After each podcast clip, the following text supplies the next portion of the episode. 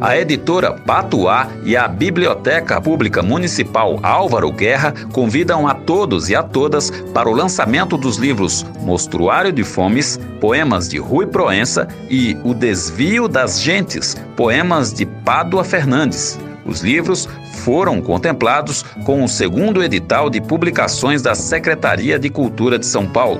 É dia 24 de outubro, quinta-feira, a partir das 18 horas, na Biblioteca Pública Álvaro Guerra, que fica na Avenida Pedroso de Moraes, 1919, em Pinheiros.